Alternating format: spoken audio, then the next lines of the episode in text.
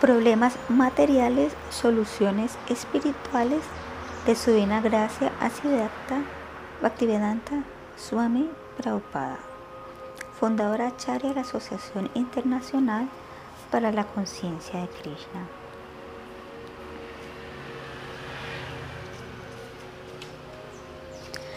Descubrir el conocimiento perfecto en un mundo imperfecto. Esta conversación entre su divina gracia hace Bhaktivedanta Swami Prabhupada y el doctor Gregory Benford, profesor de física de la Universidad de California, se llevó a cabo en 1973 en el centro Hare Krishna de Los Ángeles.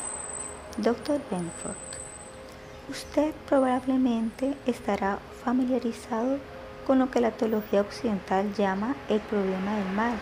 ¿Por qué existe el mal? La preocupa. El mal es la ausencia del bien, así como la oscuridad es la ausencia de la luz solar. Si usted se mantiene siempre en la luz, ¿dónde queda el problema de la oscuridad? Dios es absolutamente bueno, de modo que si usted se mantiene siempre con conciencia de Dios, no habrá mal. Doctor Benford, pero ¿Por qué se creó el mundo con hombres malos? Si la preocupada. ¿Por qué se creó el departamento de policía? Porque hace falta. Del mismo modo, ciertas entidades vivientes quisieron disfrutar de este mundo material. Entonces Dios lo crea. Él es como el padre que facilita una habitación aparte de sus hijos traviesos para que jugueteen en ella. De otro modo, los niños desobedientes le molestarían. Doctor Benford, entonces, ¿este mundo es algo así como una cárcel? Sí, la preocupada, sí es una cárcel. Por consiguiente, aquí hay sufrimiento. No cabe esperar que una prisión sea cómoda, pues a menos que se sufra, los prisioneros no aprenderán la lección. Esto se enuncia en el Bhagavad Gita. Dukalayam Ashravatam. Dukalayam significa el lugar de sufrimiento y Asasatam significa temporal. Usted no puede afirmar, está bien, estoy sufriendo, pero no me importa, me quedaré aquí. Usted no puede permanecer aquí, usted será echado. Ahora usted piensa que es americano, un gran científico que es feliz, que cobra un buen sueldo. Eso está bien, pero usted no puede permanecer en este lugar. Vendrá el día en que usted será echado y usted no sabe si será un americano, un científico, un gato o un semidios. Usted lo ignora. Doctor Benford, pienso que probablemente no seré nada. Si la preocupada. No, esa es otra clase de ignorancia. Krishna explica en el Bhagavad Gita 2.13. Dejinos min yata deje kumaram yavanam yara tata dejantraya prapitaha. Primero usted está en el cuerpo de un niño luego en el de un joven y en el futuro estará en el cuerpo de un anciano. Doctor Benford, pero después de ser un anciano puede que no sea nada. Si la Prabhupada, no, no. Tata de Hantara Praptiha. Después de la muerte, usted pasará a otro cuerpo, de modo que usted no puede decir no seré nada. Por supuesto, usted puede decir cualquier cosa, pero las leyes son diferentes. Puede que usted conozca o no la ley, no importa, la ley actuará. Por ejemplo, si usted piensa tocar el fuego, no me quemará. Eso no es algo real, lo quemará. Similarmente, puede que usted piense que no hay nada después de la muerte, pero eso no es una realidad, doctor Benford. Porque una persona como yo, alguien que está tratando de comprender racionalmente el mundo, no encuentra el modo de hacerlo, si la preocupa, usted está tratando de conocer las cosas racionalmente, pero no está acudiendo al maestro adecuado, Dr. Benford, pero yo siento que estudiando el mundo puedo adquirir conocimiento y hay una manera de verificar dicho conocimiento. Se formulan hipótesis, se realizan experimentos, se verifican las ideas y luego se observa si estas ideas tienen aplicación práctica en el mundo. Si la preocupada. Esa es otra clase de ignorancia porque usted ignora que es imperfecto. Oh, yo sé que no soy perfecto, se la preocupa. Entonces, ¿qué sentido tiene tratar de estudiar al mundo de esta o aquella manera? Si usted es imperfecto, el resultado también lo será. Doctor Bedford, eso es cierto. Si la preocupa, entonces, ¿Para qué pierde su tiempo? Doctor Benford, parecía que no hay otro modo de adquirir conocimiento. la Prabhupada, incluso para el conocimiento material, usted debe ir a una universidad y consultar a un profesor. Del mismo modo, si usted desea aprender conocimiento espiritual, conocimiento perfecto, debe aproximarse a un maestro perfecto. Así obtendrá conocimiento perfecto. Doctor Benford, pero ¿cómo se sabe si el maestro es perfecto? Si la Prabhupada no es fácil. Un maestro perfecto es uno que ha aprendido de otro maestro perfecto. Doctor Benford, pero solo retrasa el problema. Si la Prabhupada no, porque hay un maestro perfecto, Krishna, quien es aceptado por toda clase de maestros. En India aún hallamos que la cultura védica es enseñada por eruditos védicos y todos estos maestros védicos aceptan a Krishna como un maestro supremo. Ellos toman lecciones de Krishna y las enseñan. Doctor Benford. De modo que todo aquel que yo encuentre que acepte a Krishna como el maestro supremo es un maestro perfecto. Si la Prabhupada, sí. Todo aquel que esté dando las enseñanzas de Krishna es un maestro perfecto. Doctor Benford. Entonces, ¿todos los devotos de aquí son maestros perfectos? Si la Prabhupada, sí, porque solo imparten las enseñanzas de Krishna, eso es todo. Puede que ellos no sean perfectos, pero todo lo que enseñan es perfecto, porque fue enseñado por Krishna. Doctor Benford, de modo que usted no es perfecto, si la Prabhupada, no, yo soy imperfecto. Ninguno de nosotros proclama ser perfectos, tenemos muchos defectos, pero como no hablamos de otra cosa que las enseñanzas de Krishna, nuestra enseñanza es perfecta. Somos algo similar al cartero que trae una orden de compra por mil dólares. El cartero no es un hombre rico, pero si le entrega el sobre tal como está, usted se beneficia. Él no es un hombre rico, pero su gestión honesta es perfecta. Similarmente, nosotros no somos perfectos, estamos llenos de imperfecciones, pero no vamos más allá de las enseñanzas de Krishna. Ese es nuestro proceso, por lo tanto, nuestras enseñanzas sí son perfectas.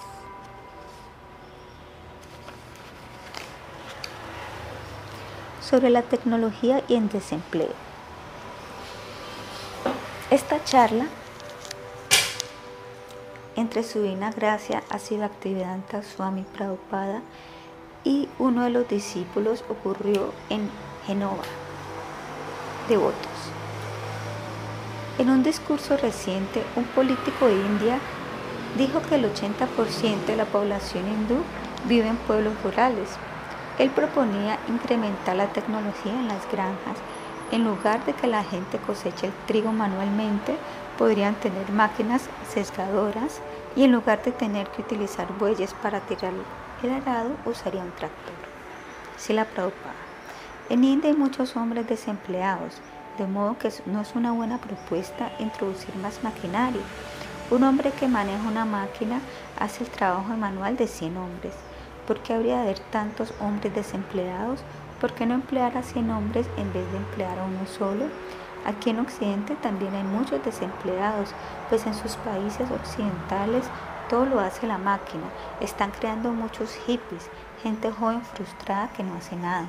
Ese es otro tipo de desempleo, de manera que en muchos casos las máquinas crean desempleo. Todos deben estar empleados, de otro modo habrá problemas. Un cerebro ocioso es la fábrica del diablo. Cuando hay tanta gente sin ocupación, ¿Por qué deberíamos introducir maquinarias que generen más desempleo? La mejor política es que nadie esté desempleado, todos deben estar ocupados, devoto. Pero algunos podrían argumentar, esta máquina nos está librando de mucho tiempo de labor. Si la preocupa, ¿libres para qué? ¿Para beber y hacer toda clase de tonterías? ¿Qué significa esta libertad? Ahora, si liberan a la gente, para que cultive conciencia a Krishna, es otra cosa, por supuesto. Cuando alguien viene a nuestro movimiento de conciencia de Krishna, debe estar a sí mismo completamente ocupado. Este movimiento no está creado para comer y dormir, sino para trabajar para Krishna. De modo que ya sea aquí en conciencia de Krishna o allá fuera de la sociedad, la política debe ser que todo el mundo está empleado y ocupado entonces habrá una buena civilización. En la civilización védica, el deber del jefe de la sociedad era velar porque todos trabajaran, ya sea como brahmana, un intelectual o maestro, chatra, un militar o líder político, vaisya, granjero, mercader o sudra, obrero. Todos deben trabajar, entonces habrá paz. Actualmente podemos apreciar que merced a la tecnología hay desempleos y muchos amigos haraganes. Los hippies son vagos, eso es todo, no quieren hacer nada. Devoto. Otro argumento podría ser que mediante la tecnología podemos trabajar mejor, de manera mucho más eficiente, y así la productividad de aquellos que trabajan crece. Si la es mejor que se empleen más hombres, aunque trabajen con menos eficiencia. En el Bhagavad Gita 8, 18, perdón, 1848 Krishna dice, Sahajam Karma Kaunteya Sadusham Apinan Rayer Narvava Hiroshima Dumerni y Todo esfuerzo está cubierto por alguna clase de falta, tal como el fuego está cubierto por el humo. Por lo tanto, uno no debe abandonar el trabajo emergente de su naturaleza, o hijo de Kunti, incluso si dicho trabajo está lleno de faltas. Y un proverbio hindi dice, Becari se becari achihai. Becari significa sin empleo y becari significa trabajo sin salario. Hemos visto en India a muchos pobladores venir y solicitar al dueño de un negocio o cualquier otro caballero, por favor, deme algún trabajo, no quiero un salario. Si quiere, puede darme algo para comer, si no, no importa. ¿Qué caballero? Si ustedes trabajan para comer, si no, no importa. ¿Qué caballero? Si ustedes trabajan para él, le negará algo de comer. De inmediato el trabajador obtiene alguna ocupación junto con techo y comida. Luego, cuando está trabajando, si el caballero observa que trabaja muy bien, dirá, está bien, te daré un salario.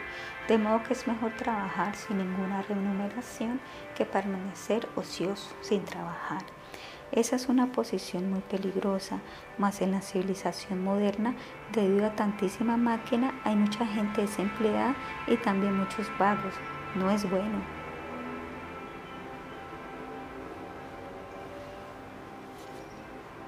devoto. Mucha gente diría que estas ideas son anticuadas.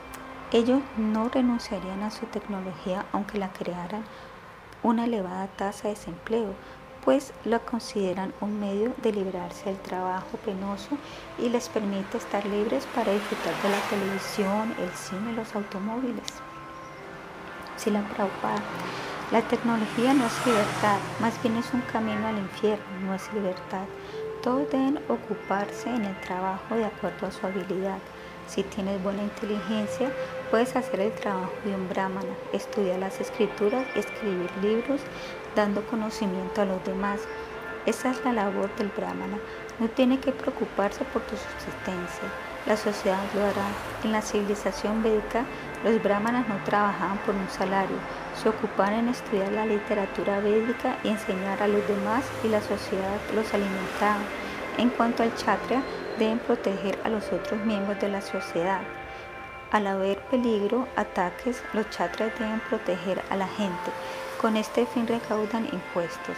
Luego, quienes son menos inteligentes que los chatras, los vaisyas, la comunidad mercantil se ocupa en producir alimentos y proteger a las vacas.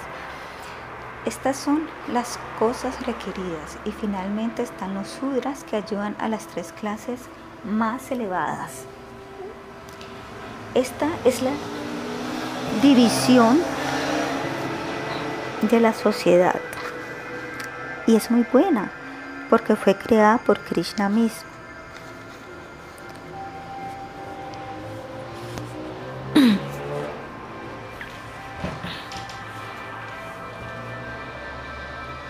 Todo el mundo está empleado.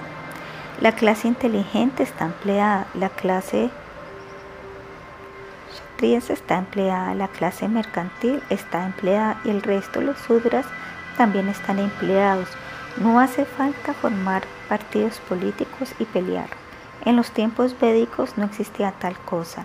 El rey era el supervisor que velaba porque todos estuvieran ocupados en su deber prescrito, de modo que la gente no tenía tiempo de formar partidos políticos, hacer agitación y luchar entre sí, no tenían oportunidad. El comienzo de todo es entender, yo no soy este cuerpo.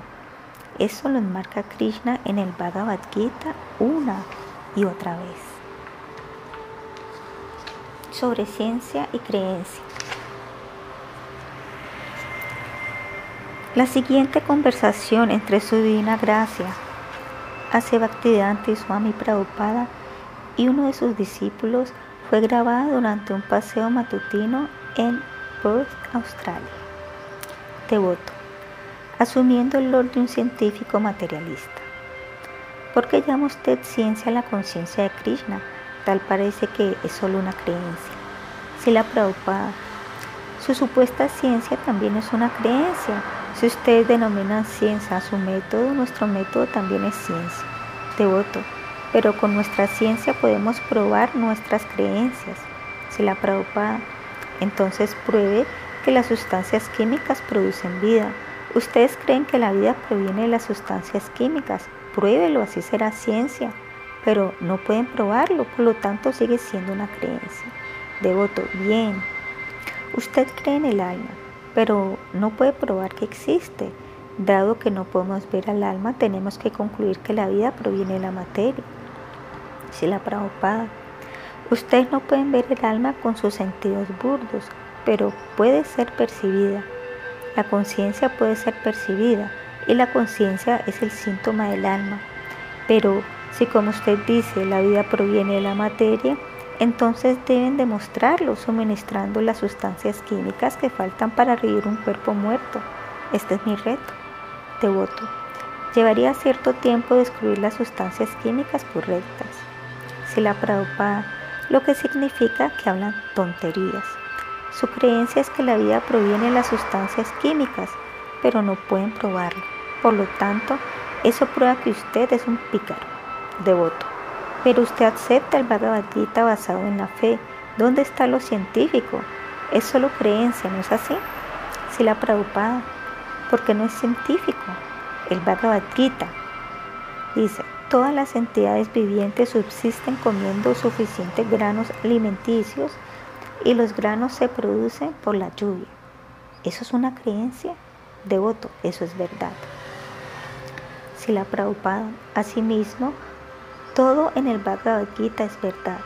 Si lo piensa cuidadosamente, descubrirá que todo es verdad. En el Bhagavad Gita Krishna dice que en la sociedad debe haber una clase de hombres inteligentes, los brahmanas que conocen el alma y a Dios. Eso es un hombre civilizado. Pero en la sociedad actual, ¿dónde está esa clase de hombres? Devoto. Hay muchos rabinos, sacerdotes y ministros. Si la Prabhupada. Pero, perdón, pero que saben acerca de Dios? Trate tan solo de percibir este punto claramente. Hay una autoridad suprema. Usted no es independiente, de modo que tiene que aceptar que existe una autoridad suprema, pero usted ignora quién es esa autoridad suprema, de modo que si no conoce la autoridad suprema, ¿de qué vale su conocimiento? Suponga el caso de un hombre que no conozca nada del gobierno de su país ¿Qué clase de hombre sería? Simplemente un hombre de tercera clase, un pícaro. Un hombre civilizado sabe acerca del gobierno de su país. Asimismo, hay un gobierno de todo el universo, pero si usted no lo conoce, usted es un hombre de tercera clase, un hombre incivilizado. Por consiguiente, Krishna enseña en el Bhagavad Gita en la sociedad humana debe haber una clase inteligente de hombres que conocen acerca de Dios y que comprenden todo el manejo universal en su totalidad, como está ocurriendo bajo la orden de Dios. Nosotros, perdón, nuestros devotos de conciencia de Krishna conocemos otras estas cosas, por lo tanto somos civilizados. Devoto. El Bhagavad Gita fue escrito hace 5.000 años, no pertenece a la actualidad la Prabhupada, el Bhagavad Gita no fue escrito hace 5.000 años, ya existía, siempre ha existido. ¿Estudia usted el Bhagavad Gita? Devoto, sí. Si la Prabhupada. Entonces, donde encontró en el Bhagavad Gita que se escribió hace 5.000 años, fue hablado por primera vez hace más de 120 millones de años. Krishna dice, Imam Vaishvavate Yagam Pranata Ham Anyaham. Yo hablé esta ciencia a Vishvasvan hace más de 120 millones de años. ¿No sabe usted eso? ¿Qué clase de lector del Bhagavad Gita es usted? El Bhagavad Gita es Avyayam, existe eternamente. De modo que, ¿cómo puede decir que fue escrito hace 5.000 años? Si la Prabhupada señala con su bastón al sol que asoma. Estamos viendo al sol que asoma, pero siempre está allí en el espacio. El Bhagavad Gita es algo así, es la verdad eterna. Cuando sale el sol, nosotros no decimos que acaba de nacer, siempre está allí pero no podemos verlo hasta que sale. Los hombres acostumbraban a pensar que a la noche el sol moría y que a la mañana se crea un nuevo sol. También creían que la Tierra era plana. Este es su conocimiento científico, una nueva opinión a diario. Devoto. Esto significa que estamos descubriendo la verdad. ¿Se la preocupado? No, significa que no saben qué es la verdad, solo están especulando ahora aceptan algo como cierto, unos pocos días después dicen que no es verdad y a esto le llaman ciencia. Devoto, sí, tiene razón. Muchos de los volúmenes científicos escritos años atrás ahora están desactualizados. Si la preocupada. Y los libros científicos que utilizan ahora no les servirá dentro de unos años. Esa es su ciencia.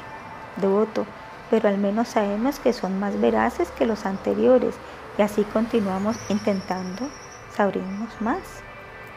Si la Prabhupada significa que siempre están en ignorancia, pero el Bhagavad Gita no es así. Krishna dice a Arjuna, enseñé primero esta ciencia hace 120 millones de años y ahora te estoy enseñando lo mismo. Eso es conocimiento científico. La verdad es siempre la misma, pero ustedes los científicos siempre están cambiando, descubriendo la verdad, le dicen ustedes. Eso significa que no saben cuál es la verdad. Devoto. Como sí mismo. El problema es que todos son engañadores, todos especulan y presentan su propio conocimiento como la verdad. Si la Prabhupada así, por lo tanto nosotros hemos aceptado a Krishna, la persona que no engaña. Y dado que yo estoy presentando solo lo que Krishna ha dicho, tampoco yo soy un engañador. Esa es la diferencia entre nosotros y los científicos. Una sociedad sin cerebros. La siguiente conversación entre su Divina Gracia, Asi Bhaktivedanta Swami Prabhupada y Raymond Van den Heuvel de la Organización Internacional del Trabajo hoy se llevó a cabo en Ginebra durante el verano de 1974. Van der Yo trabajo para la Organización Internacional del Trabajo que forma parte de la familia de las Naciones Unidas. Nos preocupa la protección y bienestar de todos los trabajadores del mundo. Se la Prabhupada. La literatura védica describe cuatro clases sociales, inteligente, administrativa, mercantil y trabajadora. Los trabajadores actúan como las piernas del cuerpo social pero las piernas deben estar guiadas por la cabeza. La cabeza del cuerpo social es la clase inteligente. Las Naciones Unidas se preocupan de las piernas del cuerpo social, pero ¿qué es lo que hacen por el cerebro la clase inteligente? Van der Queremos que los trabajadores coparticipen de los beneficios económicos de la sociedad. Sí, la preocupada. Mi punto era que si ustedes desatienden la cabeza de la sociedad, entonces, pese a su atención a las piernas, las cosas no irán bien, puesto que el cerebro no estará en orden. Van de Heuvel. Pero esto también es un aspecto importante en la sociedad. ¿No lo cree usted así? Queremos mejorar a todos los trabajadores del mundo. Si la preocupada. En América, la clase obrera está muy bien remunerada, pero dado que no están dirigidas por un cerebro, por una clase inteligente simplemente gastan su dinero bebiendo. Van de El hecho de que se abuse de algo bueno no la convierte en algo malo. Si la Prabhupada, el punto es en que todos, es que todos deben estar guiados por el cerebro. Esa es la única forma de organizar a la sociedad. ¿Cuál es el valor de trabajar duro como un asno sin ninguna inteligencia? Van de Heufel, usted no puede obligar a un hombre a que use su cerebro. Si la Prabhupada, por lo tanto, las Naciones Unidas deben sostener una clase ideal de hombres inteligentes que actuarán como el cerebro de la sociedad y guiará a los demás de modo que todo el mundo se vuelva feliz. Van de Heufel, usted sabe que en toda sociedad del mundo hay una clase sacerdotal, una clase de líderes filosóficos. Si la Prabhupada, clase sacerdotal, la Biblia dice, no matarás, pero los sacerdotes lo han enmendado para adecuarlo a sus propios caprichos. Han sancionado la matanza permitiendo miles de mataderos para matar a los inocentes animales. ¿De qué manera pueden ser guías esos sacerdotes? He hablado con muchos sacerdotes y caballeros cristianos acerca de esto. Su Biblia enseña no matarás porque violan ese mandamiento. Me responden vagamente. Ni siquiera han enseñado a la gente lo que es el pecado. Esto implica falta de cerebro social. Panda Hoifer. Mi organización no se interesa directamente en los cerebros de las personas. Si la preocupada puede que su organización no se interese directamente, pero si la sociedad humana carece de cerebros, entonces sin importar qué organización implemente, la gente nunca será feliz. Si la gente no es enseñada por la clase inteligente de la sociedad a discriminar entre las actividades pías y las pecaminosas, entonces no son mejor que los animales. Cuando Por supuesto, cuando usted se refiere a distinguir entre actividades pías y actividades pecaminosas, se la preocupada, ellos ya no distinguen, pero nuestra sociedad de la conciencia en Krishna, yo enseño a mis estudiantes desde el principio a evitar las actividades pecaminosas ellos deben abandonar completamente la gestión de carne, los juegos de azar, el sexo ilícito y el, y el consumo de estimulantes. Y ahora tan solo compare su carácter y comportamiento con el de cualquier otro. Incluso los sacerdotes cristianos están sorprendidos. Dicen, estos son nuestros jóvenes. ¿Cómo es que antes de unirse a su movimiento jamás venían a la iglesia y ahora están locos por Dios? En las calles la gente pregunta, ustedes son americanos.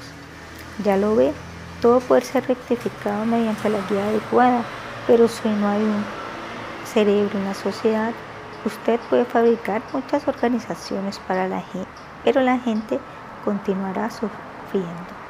Esa es la ley de la naturaleza. Si la gente es pecadora, tendrá que sufrir. Van de No creo que usted esté pensando en una organización internacional que adoctrine a la gente si la preocupada, ¿por qué no? Debe ser internacional para todos.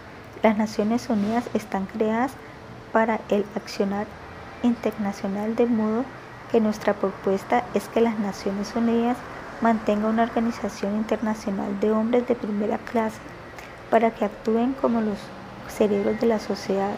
Entonces la gente será feliz. Pero si ustedes quieren mantener las manos y las piernas trabajando sin dirección, sin un cerebro, entonces nunca tendrán éxito. Van der Usted sabe, opino que soy un sirviente de la humanidad. Intento que las personas se ayuden entre sí y el mundo sea un poquito mejor. Estoy tratando en este momento de organizar programas de educación de los trabajadores. Si la preocupa, por favor, trate de comprender Estoy enfatizando el punto de un cerebro social. Si no hay una clase ideal de hombres, si el cerebro no está ordenado, entonces cualquier educación u organización que usted haga no tendrá éxito. Las Naciones Unidas es una organización para toda la sociedad humana, pero carecen de un departamento que pueda ser calificado realmente organización cerebral. Van de Heuvel, eso es verdad. Si la preocupada, ese es mi punto.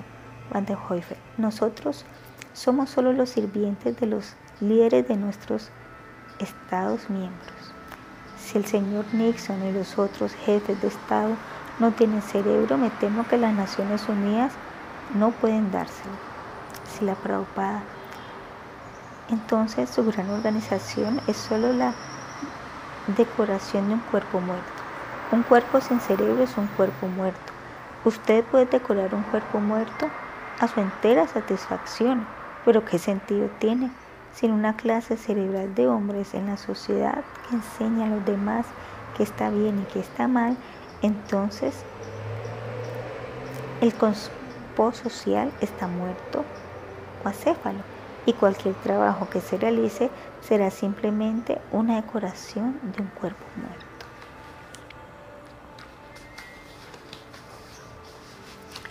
Vida simple, pensamiento elevado.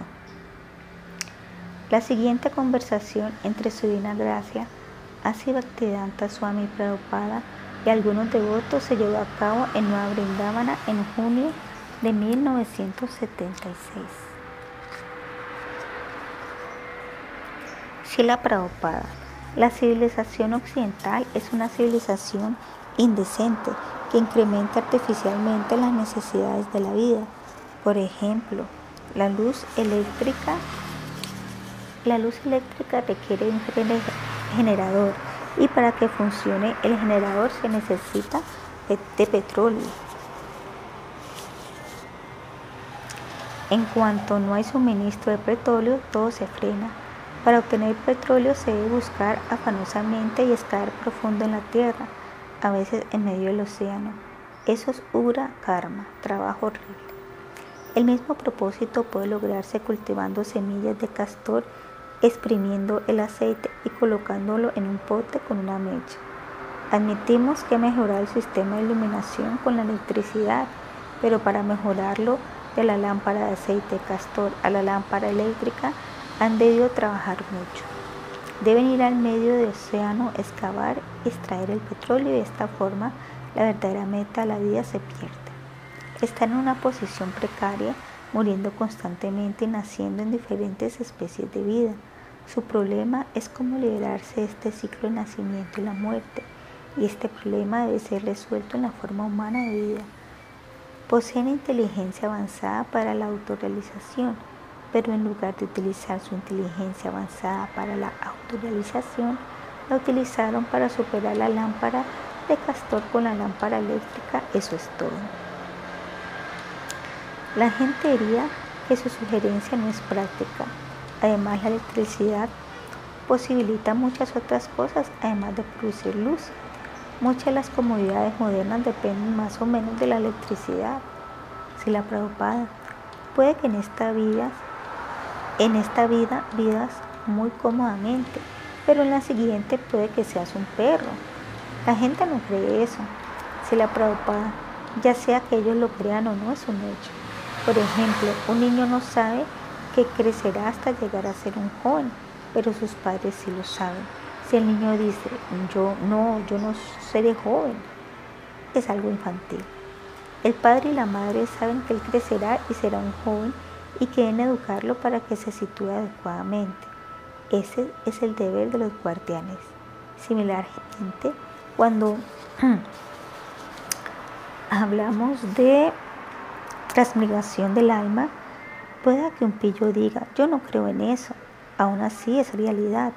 El verdadero hecho es que él tendrá que aceptar otro cuerpo de acuerdo a la cualidad de su esfuerzo en esta vida. Devoto.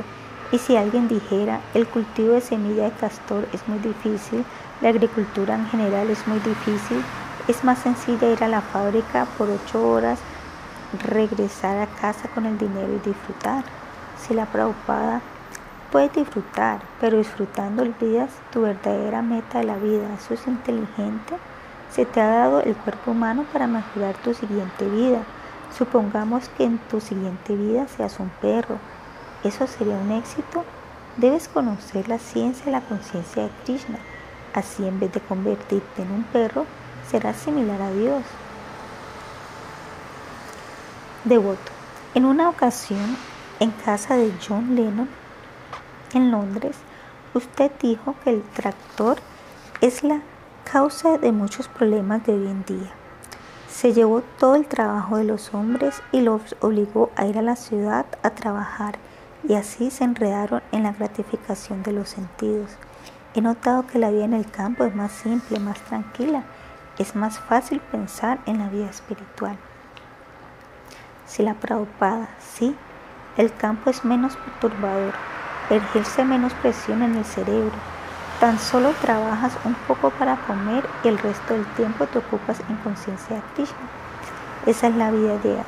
Si la Prabhupada levantó una flor, contempla las diminutas fibras de esta flor. ¿Puede elaborarse esto en una fábrica? Unas fibras tan pequeñas y cuán brillante es el color. Si estudias tan solo una flor, te vuelves consciente de Dios. Hay una máquina que ustedes llaman naturaleza de esta máquina proviene todo, pero ¿quién ha construido esta máquina? Devoto. Usted dijo en Londres que la gente ignora que Krishna pinta las flores con el pensamiento. Si la Prabhupada, sí. ¿Piensas que si un artista ¿Piensas que sin un artista las flores podrían ser tan hermosas? Eso es una necedad. ¿Qué es la naturaleza? Es la máquina de Krishna. Todo lo hace la máquina de Krishna, de modo que mejoren su forma de vida no abrindaban. Vivan en un lugar abierto, produzcan sus propios granos, produzcan su propia leche, ahorren tiempo, canten Hare Krishna, vida simple, pensamiento elevado, vida ilegal. Pero si aumentan las necesidades artificiales de la vida, su así llamado confort, y olvidan su verdadero trabajo de conciencia de Krishna, eso es un subsidio. Queremos parar esa política suicida, por supuesto. No insistimos en que la gente detenga el avance moderno de la tecnología. Tan solo presentamos la fórmula simple dada por Chaitanya Mahaprabhu. Canten Hare Krishna. Incluso en su fábrica tecnológica pueden cantar. ¿Cuál es la dificultad? Pueden seguir apretando botones en sus máquinas y simultáneamente cantar Hare Krishna, Hare Krishna, Krishna Krishna, Hare Hare, Hare Rama, Hare Rama, Rama Rama, Hare Hare. Devoto. Y si la gente adopta el canto, gradualmente abandonará la tecnología. Si la Prabhupada, por supuesto, devoto, de modo que usted está sembrando la semilla de su destrucción. Si la Prabhupada no no de destrucción, más bien construcción. La repetición del nacimiento y la muerte, el cambio constante de cuerpos, eso es destrucción. Pero por nuestro método ustedes vivirán para siempre. No tienen otro cuerpo material, pero sin conciencia de Krishna deben aceptar otro cuerpo, lo cual significa sufrimiento. ¿Qué es mejor? ¿Aceptar cuerpos materiales uno tras otro o no aceptar más cuerpos materiales? Si terminamos con los sufrimientos de este cuerpo, eso es inteligencia. Y si creamos otro cuerpo para más sufrimiento, eso no es inteligencia. Pero a menos que se atienda a Krishna, debemos aceptar otro cuerpo. No hay alternativa. Prueba científica del alma. La siguiente conversación entre su divina gracia Así Bhaktivedanta Swami Prabhupada y un doctor hindú tuvo lugar en septiembre de 1973 en el Centro Hare Krishna de Londres. Doctor, ¿puede usted probar científicamente que el alma existe? Si la Prabhupada, no. Es un hecho científico. Nuestra ciencia es perfecta. Estamos recibiendo su conocimiento de la fuente perfecta Krishna y la así llamada ciencia moderna es imperfecta, porque el conocimiento de los científicos se recibe de fuentes imperfectas. Por gran científico que usted sea, tiene que admitir que sus sentidos son imperfectos. Doctor, sí, sí la preocupada. De modo que sentidos imperfectos solo pueden brindar conocimiento imperfecto.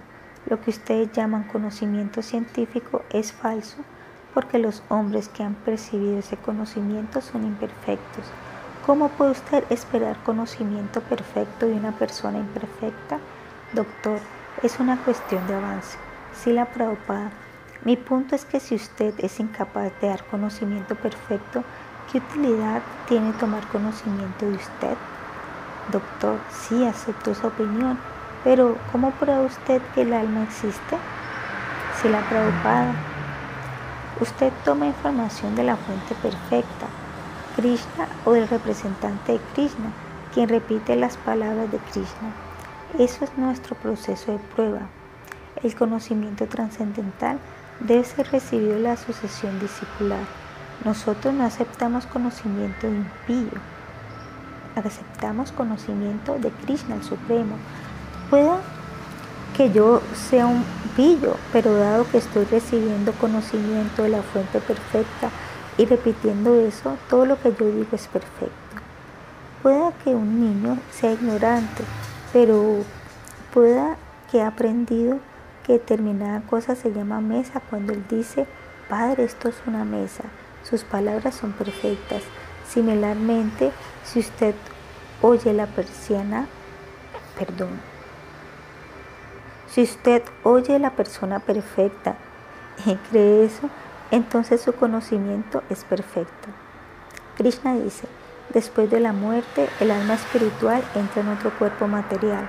Nosotros lo aceptamos, no requerimos una prueba de un supuesto científico que es imperfecto. Doctor, de modo que primero viene la cuestión de la fe. Si la Prabhupada no es cuestión de creencia, es un hecho. Doctor, sí, pero ¿cómo prueba usted ese hecho? Si la Prabhupada, la pues que Krishna lo dice. Doctor, muy sarcásticamente, ha sido dicho por Krishna, pero si la Prabhupada, esa es nuestra prueba védica. Toda vez que decimos algo, de inmediato citamos la literatura védica para apoyarlo. Ese es nuestro proceso de prueba, que es tal como el de la corte legal. Cuando un abogado está argumentando en la corte,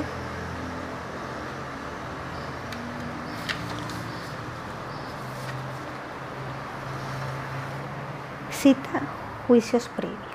Entonces su argumento es aceptado por el juez como una evidencia legal. Similarmente, tan pronto nosotros decimos algo, de inmediato lo fundamentamos citando la literatura védica. Esa es la forma de evidencia en las cuestiones espirituales. De otro modo, ¿para qué estarían las escrituras? Si fueran meramente productos de la especulación mental, ¿qué utilidad tendrían estos libros? Por supuesto, la literatura védica también presenta la verdad absoluta con absoluta lógica y razonamiento. Por ejemplo, en el Bhagavad Gita Krishna dice, el alma está cambiando su cuerpo de la niñez a la juventud y de la juventud a la vejez. Asimismo, el alma entra en otro cuerpo en el momento de la muerte. ¿Cuál es la presentación lógica? Esto es científico. Para un hombre inteligente esto es una prueba científica, pero si él es un necio no, ¿qué puede hacerse? Pero el alma es invisible. ¿Cómo puede estar seguro de que existe? Si la preocupada Tan solo porque algo es invisible no significa que nosotros no podamos saber que existe. El cuerpo sutil de la mente, inteligencia ego falso es invisible para usted, pero usted sabe que el cuerpo sutil está allí. Tenemos dos clases de cuerpo, un cuerpo burdo de tierra, agua, fuego, aire y éter, un cuerpo sutil de mente, inteligencia y ego. Usted puede ver el cuerpo de tierra, aunque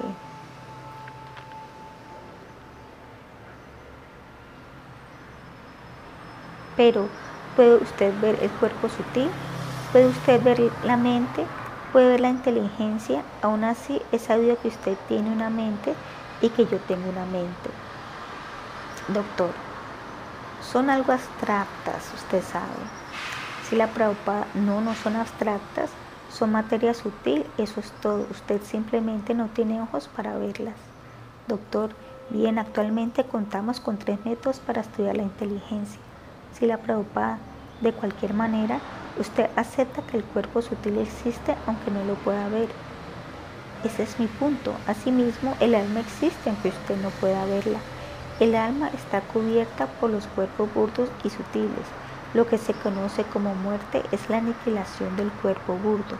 El cuerpo sutil permanece y lleva al alma a un lugar donde puede desarrollar otro cuerpo material adecuado para satisfacer los deseos de su mente. Invitado inglés.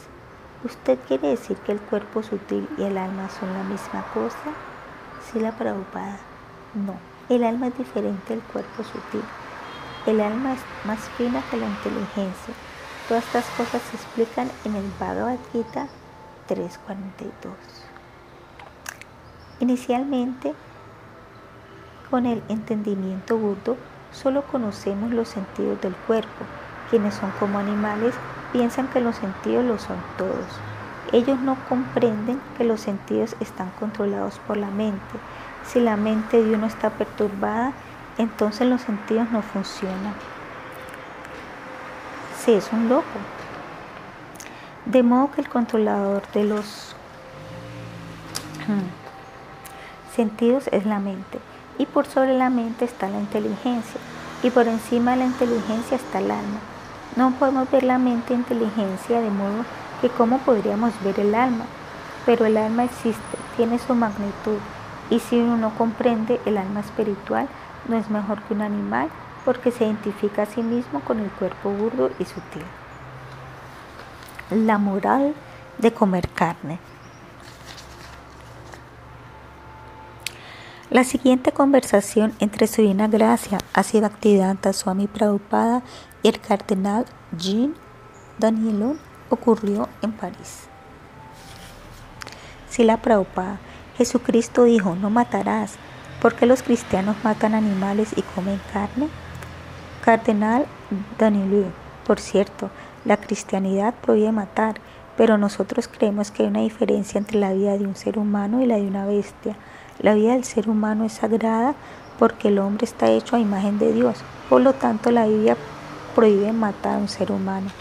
La pero la Biblia no dice simplemente no matarás al ser humano, dice simplemente no matarás. Cardenal Danilo, es necesario que el hombre mate animales para poder comer.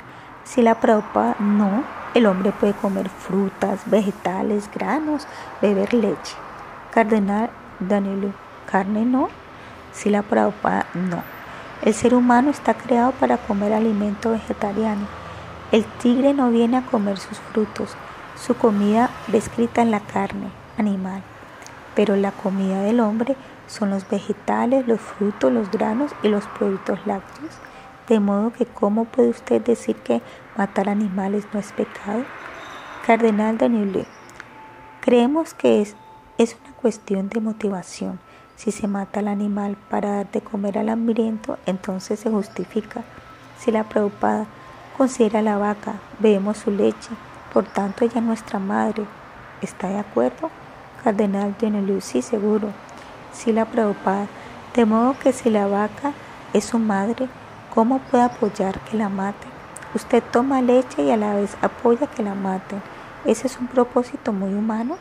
En India se aconseja a quienes comen carne que maten algunos animales inferiores como las cabras, los cerdos o incluso el búfalo, pero la matanza de la vaca es el mayor pecado.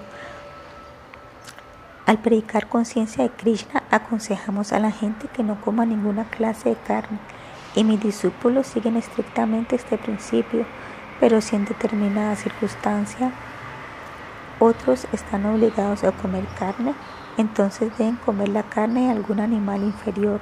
No maten a las vacas. Ese es el mayor de los pecados.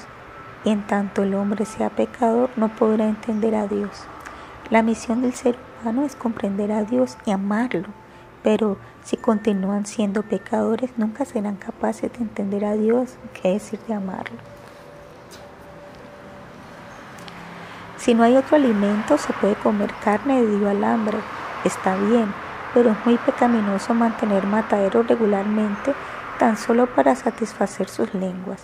De hecho, ni siquiera tendrán una sociedad humana hasta que esta práctica cruel de mantener mataderos sea detenida. Y aunque la matanza de animales sea a veces necesaria para la supervivencia, al menos el animal madre, la vaca, no debe ser matado. Es simplemente esencia humana. En el movimiento de la conciencia de Krishna no permitimos que se maten ningún animal. Krishna dice, vegetales, fruta, leche y granos deben ser ofrecidos con devoción. Solo tomamos los remanentes del alimento de Krishna, Prashad. Los árboles nos ofrecen mucha variedad de frutos, pero los árboles no son matados. Por supuesto, una entidad viviente es alimento de otra entidad viviente, pero eso no significa que usted pueda matar a su madre para comer. Las vacas son inocentes, nos dan leche. Ustedes toman su leche y luego la matan en el matadero. Eso es pecado. Devoto. Si la preocupada, la sanción cristiana de comer carne está basada en la opinión de que las especies inferiores de vida no tienen un alma como el ser humano. Si la preocupada, eso es una tontería. Antes que nada tenemos que entender la evidencia de la presencia del alma dentro del cuerpo. Luego podremos apreciar si el ser humano tiene alma y la vaca no. ¿Cuáles son las diferentes características de la vaca y el hombre? Si hallamos una diferencia en las características, entonces podremos decir que el animal no tiene alma. Pero si vemos que el animal y el ser humano tienen las mismas características, entonces, ¿cómo pueden decir que el animal no tiene alma? Los síntomas generales son que el animal come, usted come. El animal duerme, usted duerme. El animal se aparea, usted se aparea. El animal se defiende, usted se defiende. ¿Cuál es la diferencia? Cardenal Daniel. Pero la vida humana es sagrada. Los seres humanos piensan en una plata, que es una plataforma más elevada que el animal. Si la Prabhupada, ¿cuál es esa plataforma elevada? El animal come para mantener su cuerpo y usted también come para mantener su cuerpo. La vaca come hierba en el campo y los seres humanos comen carne de un inmenso matadero lleno de modernas máquinas. Pero solo que usted tenga grandes máquinas y un escenario horrible, mientras que el animal come hierbas, no significa que esté tan avanzadas que solo dentro de su cuerpo hay un alma y que no hay un alma dentro del cuerpo del animal. Eso es ilógico. Podemos apreciar que las características básicas son las mismas en el animal y en el ser humano. Cardenal Danilou. Pero solo en los seres humanos encontramos una búsqueda metafísica del significado de la vida. Si la Prabhupada sí, de modo que descubra metafísicamente porque cree que no hay alma dentro del animal. Eso es metafísica. Si usted está pensando metafísicamente está bien, pero si usted está pensando como un animal, entonces, ¿qué utilidad tiene su estudio metafísico? En el Bhagavad Gita Krishna dice, en todo ser vivo hay un alma espiritual. Eso es entendimiento metafísico. El trabajo como adoración. La siguiente conversación entre su Divina Gracia Actividad Swami Prabhupada y algunos de sus discípulos tuvo lugar en junio de 1974 durante una caminata matutina en Génova. Devoto. ¿Qué quiere expresar Krishna cuando dice en el Bhagavad Gita que no debemos tener deseos? Si la Prabhupada significa que solo debemos desear servirlo a él. Sri Chaitanya dijo, no quiero riqueza ni quiero seguidores, no quiero mujeres hermosas. Entonces, ¿qué es lo que él quiere? Quiero servir a Krishna. Él no dice no quiero esto, no quiero aquello, me anularé, no. Devoto. El devoto también dice que sabe lo que quiere, pero expresa, puedo lograr los mismos resultados sin Krishna. Si la Prabhupada, entonces es un tonto, pues ignora lo que son los buenos resultados, Hoy se esfuerza mucho por un buen resultado y mañana deseará otra cosa, pues deberá pasar por un cambio de cuerpo cuando muera. A veces toma el cuerpo de un perro y desea un buen resultado. Y otras veces toma el cuerpo de un semidios deseando otro buen resultado. Deambulan de arriba hacia abajo por el universo, tal como, ¿qué es eso? Devoto, la rueda de un ferro. Si la Prabhupada, sí, a veces se eleva a una posición alta y luego nuevamente debe descender y tomar el cuerpo de un perro o de un cerdo. Eso es lo que está pasando. Después de deambular por todo el universo muchas vidas, quien es muy afortunado adopta la vida devocional por la misericordia Maestro Espiritual y de Krishna. Devoto. Bien, el no devoto dirá, nosotros, nosotros también estamos haciendo un buen servicio. Ustedes están destruyendo alimento, nosotros también destruimos alimento. Ustedes están abriendo escuelas, nosotros también abrimos escuelas la Prabhupada, sí, pero nosotros abrimos escuelas que enseñan conciencia de Krishna, mientras que sus escuelas enseñan ilusión. El problema es que los pícaros no pueden entender la diferencia entre bhakti, servicio devocional, y karma, actividad material. El bhakti aparenta ser karma, pero no es karma. En el bhakti nosotros también trabajamos, pero por Krishna se hace diferencia. Por ejemplo, Arjuna peleó en una, la batalla de Kurukshetra, pero dado que luchaba por Krishna, es aceptado como un gran devoto. Krishna le dijo, Arjuna, tú eres mi querido devoto. ¿Qué hizo Arjuna? Él peleó, eso es todo, pero él peleó por Krishna. Ese es el secreto. Él no varió su capacidad de lucha como guerrero sino que cambió su mentalidad. Al principio pensaba, ¿por qué he de matar a mis parientes? Abandonaré el campo de batalla y me iré al bosque convirtiéndome en un mendicante, pero Krishna quería que él peleara, de modo que finalmente él se rindió y lo hizo como servicio a Krishna, no para su propia gratificación sensorial, sino para la gratificación sensorial de Krishna, devoto. De modo que incluso en el servicio devocional ¿Hay gratificación de los sentidos? Si la Prabhupada sí, un karmi trabaja para su propia gratificación de los sentidos y un bhakta trabaja para la gratificación de los sentidos de Krishna. Esa es la diferencia entre un devoto y un no devoto. La gratificación de los sentidos existe en cualquier caso, pero cuando tú trabajas para tu gratificación personal es karma y cuando tú trabajas para la gratificación de los sentidos de Krishna es bhakti y karma bhakti. El bhakti y karma aparentan ser iguales, pero la cualidad es diferente. Otro ejemplo es el comportamiento de las gopis, las pastorcillas amigas de Krishna. Krishna era un hermoso muchacho y las gopis estaban atraídas por él, lo deseaban como su amante y dejaban sus casas en mitad de la noche para huir con él, de manera que pareciera que actúan pecaminosamente, pero no es así porque el centro era Krishna.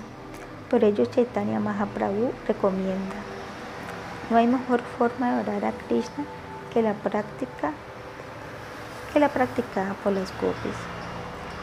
Pero los pícaros piensan, oh, esto es algo muy bueno. Krishna bailaba a medianoche con las esposas de otro hombre, de modo que reunamos algunas jóvenes y bailemos y así también disfrutaremos como Krishna. Ese es un burdo malentendido de los pasatiempos de Krishna con las gopis. Para evitar este malentendido, Sila Vyasadeva, el autor del Srimad Bhagavatam, dedicó nueve cantos del Bhagavatam a la descripción de la posición de Krishna como la suprema personalidad de Dios Luego él describe el comportamiento de Krishna con las gopis, pero los pícaros saltan inmediato al décimo canto, a los tratos de Krishna con las gopis. De esta forma se convierten en sahayiyas, imitadores de Krishna. Devoto. Esas personas experimentan un cambio en el corazón dado que de alguna manera se están asociando con Krishna. Si la Prabhupada no. Krishna también se asoció con Krishna perdón, Kamsa también se asoció con Krishna, pero como enemigo. Eso no es bhakti. El bhakti debe ser servicio personal favorable. Uno no debe imitar a Krishna, imitar a Krishna ni tratar de matarlo. Eso también es conciencia de Krishna, pero no es favorable, por lo tanto no es bhakti. Aún así, los enemigos de Krishna obtuvieron la salvación porque de uno u otro modo pensaban en Krishna obtuvieron la liberación impersonal, pero no se les permite entrar en los pasatiempos de Krishna en el mundo espiritual. Esa bendición se reserva para aquellos que practican devoción amorosa para Krishna. Sobre el sexo y el sufrimiento.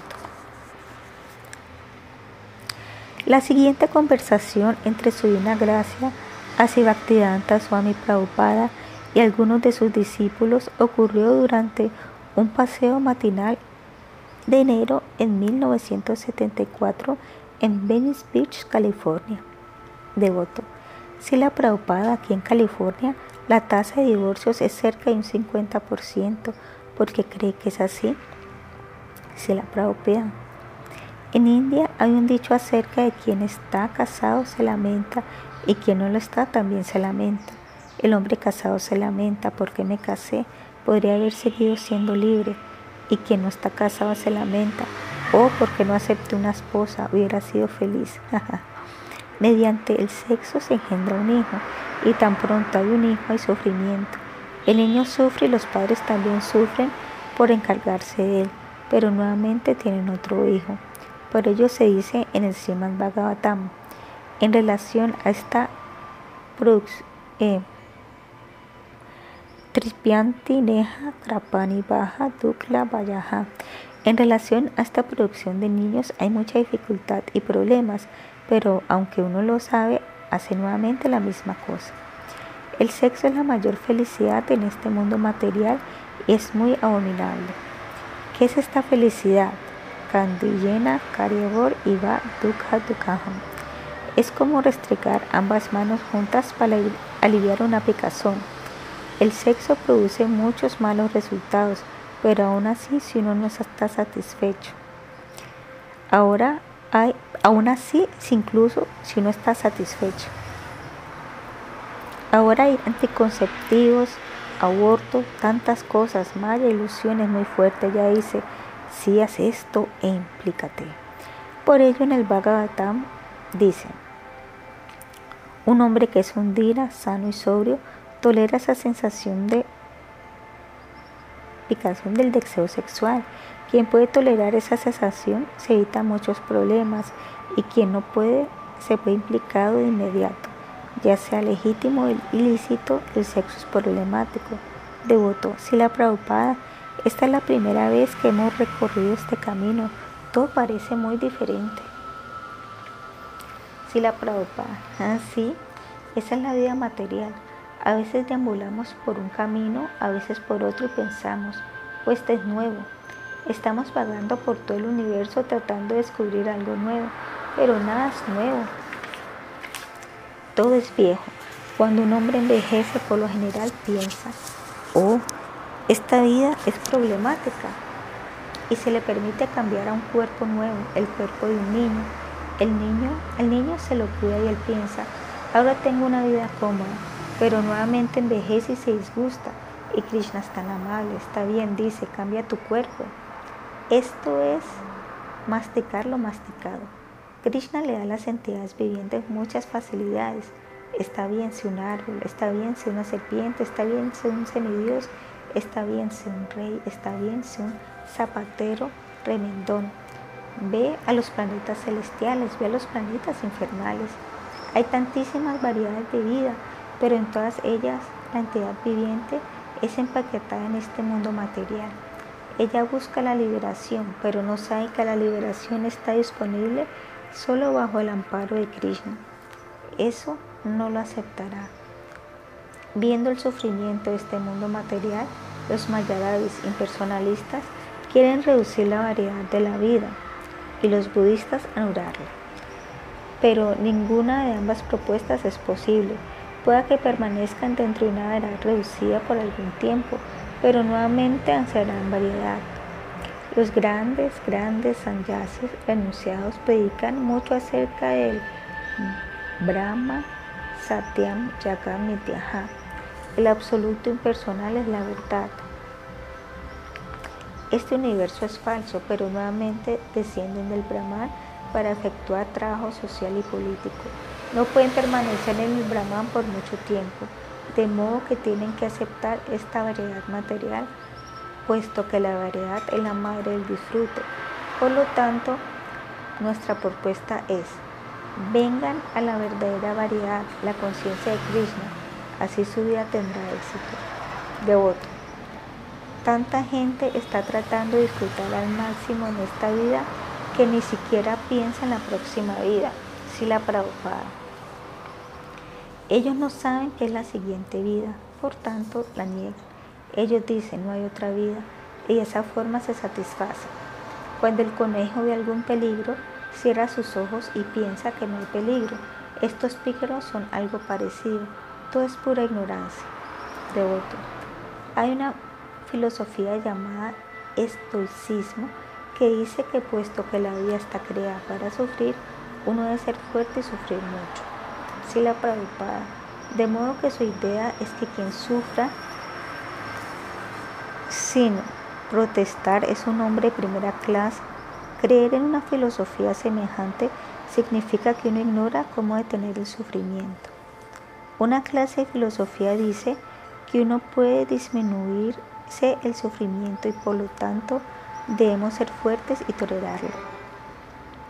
Y otra clase de filosofía dice que dado que la vida está llena de sufrimiento debemos reducirla a cero. Ninguna de ambas clases cuenta con la información que hay vida real donde no hay sufrimiento. Eso es conciencia de Krishna. Hay vida, pero no hay sufrimiento. Ananda Mayo Vashar. Simplemente bendición. Bailar, comer, cantar sin sufrimiento ¿Quién se negaría eso? ¿Existe un tonto así? Devoto. La gente niega que existe una vida así. Se la Prabhupada. Pero suponiendo que exista esa vida donde tú puedes sencillamente bailar, comer y vivir feliz por toda la eternidad, ¿no te gustaría aceptarla? Devoto, cualquiera la aceptaría, pero la gente no cree que existe. Si la Prabhupada, entonces nuestra primera propuesta debe ser que una vida así, solamente felicidad, sin ningún sufrimiento, todos dirán, sí me gustará, la aceptarán. Por lo tanto, predicar conciencia de Krishna significa convencer a la gente que hay una vida plena de felicidad sin sufrimiento alguno. Devoto. ¿Cómo se convencerán de que no somos otros engañadores? Si la Prabhupada, invítelos a venir a nuestro templo y a ver nuestros devotos. Estamos cantando, bailando y comiendo bellamente. Esa es una prueba práctica, devoto, pero uno no, debe uno no debe estar purificado antes de realizar estas cosas. Si la Prabhupada no. Nosotros decimos, ven y canta Hare Krishna con nosotros, te purificarás. No queremos nada de ti, te haremos alimento, te haremos todo. Simplemente ven y canta con nosotros. Ese es nuestro mensaje sobre la educación y la buena vida. La siguiente conversación entre su divina gracia hace Bhaktivedanta Swami Prabhupada, la madre de un devoto nuevo y un sacerdote cristiano, ocurrió en el templo Radha Krishna de Londres. Sila Prabhupada, dirigiéndose a la madre. De acuerdo a nuestra comprensión védica, hay cuatro pilares de la vida pecaminosa. El sexo ilícito, la matanza innecesaria de los animales, el consumo de estimulantes y la especulación azarosa. Nuestros estudiantes han sido entrenados para abandonarlos. Como podrá apreciar por su hijo, ellos están felices y satisfechos comiendo buenos alimentos hechos de vegetales y de leche y cantando a Hare Krishna, el santo nombre de Dios. Madre, veo que está feliz, pero usted sabe, él proviene de una familia muy feliz, de modo que debería ser feliz, ¿no es así? Si la preocupa, sí, pero ahora él es aún más feliz. Él era feliz, pero ahora es más feliz. Madre, yo soy feliz por la felicidad de Miguel, pero estoy muy desconcertada porque no continúa con sus estudios universitarios. Si la Prabhupada. Nuestro movimiento de conciencia de Krishna no priva a la gente de su educación. Nosotros decimos, prosigue con tu educación universitaria, pero paralelamente capacítate para conocer a Dios y amarlo. Así tu vida será perfecta. De todos modos, ¿cuál es el propósito de la educación? Nuestra cultura, védica nos enseña que la culminación de la educación es comprender a Dios. Eso es educación. De otro modo, la educación para aprender cómo comer bien cómo poder dormir bien, cómo tener sexo y defenderse bien, existe incluso entre los animales. Los animales también saben cómo comer, cómo dormir, cómo tener sexo y cómo defenderse. Estas cuatro ramas de la educación no son suficientes para el ser humano. Un ser humano debe conocer cómo amar a Dios. Esa es la perfección. Madre, si estoy completamente de acuerdo con usted, podría citar muchísimos brillantes hombres de ciencia que están muy cerca de Dios. ¿Dónde estaríamos sin nuestros científicos, sin nuestros médicos, sin la Prabhupada? Pero simplemente por llegar a ser médico uno no se salva. Desgraciadamente muchos doctores no creen en la próxima vida, madre. Oh, sí, sí lo creen. Conozco a un doctor que viene a la iglesia cada domingo.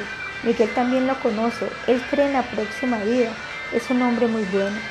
Si la preocupa, por lo general, los occidentales que creen en la siguiente vida no lo hacen muy en serio. Si en realidad creyeran en la siguiente vida, se interesarían más en qué clase de vida van a tener hay 8.400.000 formas de vida. Los árboles son una forma de vida, los gatos y los perros también son forma de vida y las bacterias intestinales también es una forma de vida. Todos juntos forman 8.400.000 especies. Puesto que vamos a tener una vida siguiente, puesto que tendremos que dejar nuestro cuerpo actual y tomar otro cuerpo, nuestro principal interés es, debe ser qué clase de cuerpo vamos a obtener seguidamente. Pero ¿dónde está la universidad que educa a sus estudiantes a prepararse para la vida siguiente? Las las universidades católicas están haciendo esto por todo el mundo. Ese es nuestro fin principal, enseñar a la juventud a triunfar en este mundo, pero sobre todo a triunfar en el próximo, lo que significa unión con Dios por toda la eternidad. Esa es la máxima prioridad. La preocupa, entonces, ¿cómo podemos saber qué clase de cuerpo tendremos en la siguiente vida? Sacerdote, todo lo que yo sé es que no hay aniquilación. Estaré junto a Dios. Madre, estaremos junto al Dios Todopoderoso, eso es todo. Vamos hacia el Dios Todopoderoso cuando morimos. No tenemos que preocuparnos. Si la preocupa. Pero ¿cuál es la calificación para ir con Dios? ¿Todo el mundo va con Dios? Madre y sacerdote, sí, sí sacerdote, todos los que creen en Dios y llevan una buena vida y hacen lo mejor en el mundo. Si la propaga, entonces la siguiente pregunta es, ¿qué es la buena vida? Sacerdote, obedecer los mandamientos de Dios. Si la propaga, uno de los mandamientos de Dios es no matarás. De modo que si alguien mata animales inocentes y se los come, ¿está llevando una buena vida? Sacerdote Padre, usted está siendo un poquito injusto. No matar significa no quitaremos innecesariamente la vida. ¿Cómo podríamos vivir si no comemos carne? Si la preocupada. ¿Cómo estamos viviendo nosotros? Estamos comiendo buenos alimentos preparados con vegetales, granos, frutas y leche. No necesitamos la carne. Sacerdote, míralo de este modo. Hace instantes usted dijo que hay 8 millones o algo así de clases diferentes de vida. ¿Está de acuerdo en que la papa, la col y otros vegetales también tienen vida? Si la Prabhupada, sí, sacerdote. De modo que cuando hierven esos vegetales le están quitando la vida. Si la Prabhupada, ¿cuál es su filosofía? ¿Matar una papa y matar un animal inocente es lo mismo? Sacerdote, usted dijo no matarás, pero matan a las papas. Si la Prabhupada, todos tenemos que vivir comiendo otras entidades vivientes. Jivu Jivanasya Jivanam, pero no es lo mismo comer una papa que, papa que comer algún animal. ¿Usted opina que es lo mismo? Sacerdote sí. Si la papa, entonces, ¿por qué no mata a un niño y se lo come? Sacerdote, no pensaría ni por un segundo matar a un niño. Si la preocupada, los animales y los niños son parecidos por cuanto ambos son indefensos e ignorantes. El que un niño sea ignorante no significa que debamos matarlo. Asimismo, aunque los animales sean ignorantes o no sean inteligentes, no debemos matarlos innecesariamente. Un hombre razonable, un hombre religioso, debe discriminar. Él debería pensar, si puedo obtener mi comida de los vegetales, las frutas y la leche, ¿por qué iría a matar y comer a los animales? Además, Cuando usted toma un fruto de un árbol, no está matando. Asimismo, cuando tomamos leche de la vaca, no matamos a la vaca. Entonces, sí podemos vivir de forma que no matamos. ¿Por qué deberíamos entonces matar a los animales? Sacerdote, ¿diría usted que puesto que yo como carne, tocino, etcétera, soy un pecador, si yo no comiera eso sería menos pecador? Si la preocupa, sí. Sacerdote, entonces si dejo de comer carne, tocino y salchichas, ¿me volvería una persona diferente? Si la preocupada se purificaría. Sacerdote, eso es muy interesante. Si la preocupada quienes matan a los animales no pueden comprender a Dios. Yo lo he comprobado, es un hecho. No tienen el cerebro para entender a Dios. Perspectiva de la tecnología bajo la luz espiritual. Esta conversación entre su divina gracia, Asivaktivedanta Swami Prabhupada y algunos de sus estudiantes ocurrió durante una caminata matutina en Chicago en julio de 1973. Antes, estudiante. Antes dijo que el mundo occidental está ciego espiritualmente y que India es tecnológicamente lisiada, pero si ellos combinan sus recursos, entonces tanto India como Occidente se beneficiarían. Si la prueba, sí, si el mundo occidental, el hombre ciego, lleva a India al hombre lisiado en sus hombros, entonces el lisiado podría indicarle el camino espiritualmente y el ciego podría sostenerlo materialmente y tecnológicamente. Si América e India combinan sus recursos espirituales y tecnológicos, esta combinación acarrea un par perfecto y una prosperidad a todo el mundo. ¿Qué ciegos son estos americanos? Han alcanzado la forma humana de vida, una forma de vida inteligente, y aún así la utilizan para conducir sus lanchas en el lago, ¿lo ven? Un ser humano debería emplear cada momento para recobrar su conciencia de Dios. No debe perderse ni un solo momento y esta gente simplemente descubre nuevas maneras de perder el tiempo. Por supuesto, los americanos hacen las cosas muy bien, con gran avance tecnológico, pero lo que ellos hacen es ciego. Pueda que tú seas un conductor muy bueno, pero si estás ciego entonces cómo manejarás bien, harás un desastre. De modo que los americanos deben abrir espiritualmente sus ojos para que su buena capacidad conductiva sea utilizada con propiedad. Ahora están intentando ver a través de sus microscopios, pero en tanto sigan ciegos acerca de su propia identidad espiritual, ¿qué es lo que dirán? Puede que tengan microscopios o estas máquinas o aquella máquina, pero ellos están ciegos. Eso no lo saben. Estudiante. Pienso que muchos americanos están más interesados en crear una familia que en la autorrealización. Si la Prabhupada, como quiera que sea la conciencia de Krishna, no se detenía por la vida familiar. La conciencia de que Dios no puede ser detenida por nada si tú eres sincero. En cualquier circunstancia, puedes ocuparte. Puedes ejecutar conciencia de Krishna de cuatro maneras. Prancha, Atar, Dira, Acha. Con tu vida, con tu dinero, con tu inteligencia y con tus palabras. De modo que si tú quieres ser un hombre de familia, si no puedes dedicarte 24 horas al día, entonces gana dinero y utilízalo para difundir conciencia de Krishna. Y si no puedes ganar dinero, entonces utiliza tu inteligencia. Hay tanto trabajo intelectual para hacer publicación, investigación, etc. Si no puedes hacer eso, entonces utiliza tus palabras para hablarle a la gente acerca de Krishna. Donde quiera que estés, puedes simplemente explicar a alguien, Krishna es la suprema personalidad de Dios. Ofrece tus reverencias a Krishna. Punto. Entonces, ¿dónde está la escasez de oportunidades? Puedes servir a Krishna en cualquier capacidad, siempre y cuando quieras servir. Pero si tú quieres emplear a Krishna en tu servicio, eso es un error. La gente va a la iglesia. Krishna, sírvenos, danos el pan de cada día. La gente fabrica sus propios problemas. En realidad los problemas no existen. Y Idam Sarvai. Dios ha arreglado todo. Él ha hecho todo perfecto y completo. Hay tantos frutos para los pájaros, tan suntuosamente abastecidos. Todo en cantidad suficiente. Pero estos pícaros están ciegos. Ellos no aprecian esto. Ellos tratan de hacer ajustes. ¿Para qué necesitan hacer un ajuste? Todo ya es suficiente, solo que la gente utiliza mal las cosas. De otro modo, tienen suficiente tierra, suficiente inteligencia, hay suficiente de todo. En África y Australia tienen mucha tierra y en vez de apoyarse en los cultivos suministrados por la naturaleza, crían ganado para matarlo. Esa es su inteligencia.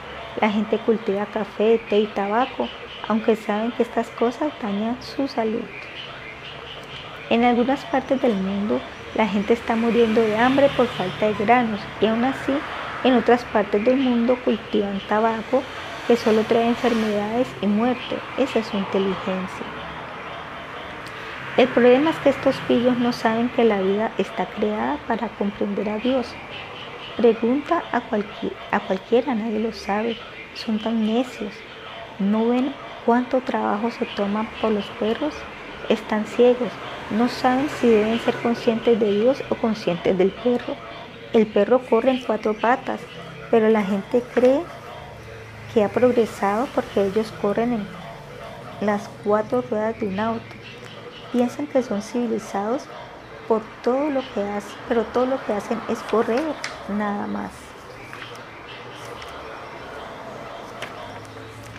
Estudiante. Y el fin de esa carrera es el mismo, comer, dormir, aparearse y defenderse. Si la preocupada. Sí, sí, el fin es el mismo que el del perro. ¿Qué sentido tiene correr en un auto? Por supuesto, puede usarse el automóvil para llegar a la gente con el mensaje de conciencia de Krishna. Pueden usarlo todo para Krishna. Eso estamos enseñando. ¿Por qué había condenar un bello automóvil? Utilícelo para Krishna. Entonces estará bien. Nosotros no decimos abandónalo, no. Si tú has producido algo con la inteligencia que Dios te ha dado, está bien si lo utilizas para Dios. Pero si lo utilizas para otros propósitos que no son Krishna, es una tontería. Observen este automóvil tan bellamente adornado. Si yo digo es una insensatez, ¿sería eso algo muy inteligente? No. El propósito para el que ha sido creado este automóvil es una tontería. De modo que simplemente queremos que la gente cambie su conciencia. No condenamos las cosas que han sido fabricadas. Por ejemplo, con un cuchillo Tú puedes cortar vegetales y fruta, pero si lo usas para cortarte la garganta, eso es malo. Ahora las personas están usando el cuchillo de la tecnología para cortarse su propia garganta, por olvidar todo acerca de la autorrealización, la conciencia de Krishna. Eso es malo. Nuestro cuerpo humano es tal como un bote. Con nuestra inteligencia humana podremos cruzar el océano de la necencia, el océano del nacimiento y la muerte repetidos en este mundo material. Y contamos con un buen viento a favor, las instrucciones de Krishna en las escrituras védicas. Además tenemos un buen capitán, el maestro espiritual fidedigno, quien puede guiarnos e iluminarnos. Con todas estas facilidades, si no podemos cruzar el océano de la ciencia, entonces no estamos, nos estamos cortando la garganta. El bote está aquí, el capitán está aquí, el viento a favor está aquí, pero no estamos utilizándolos. Eso significa que nos estamos matando.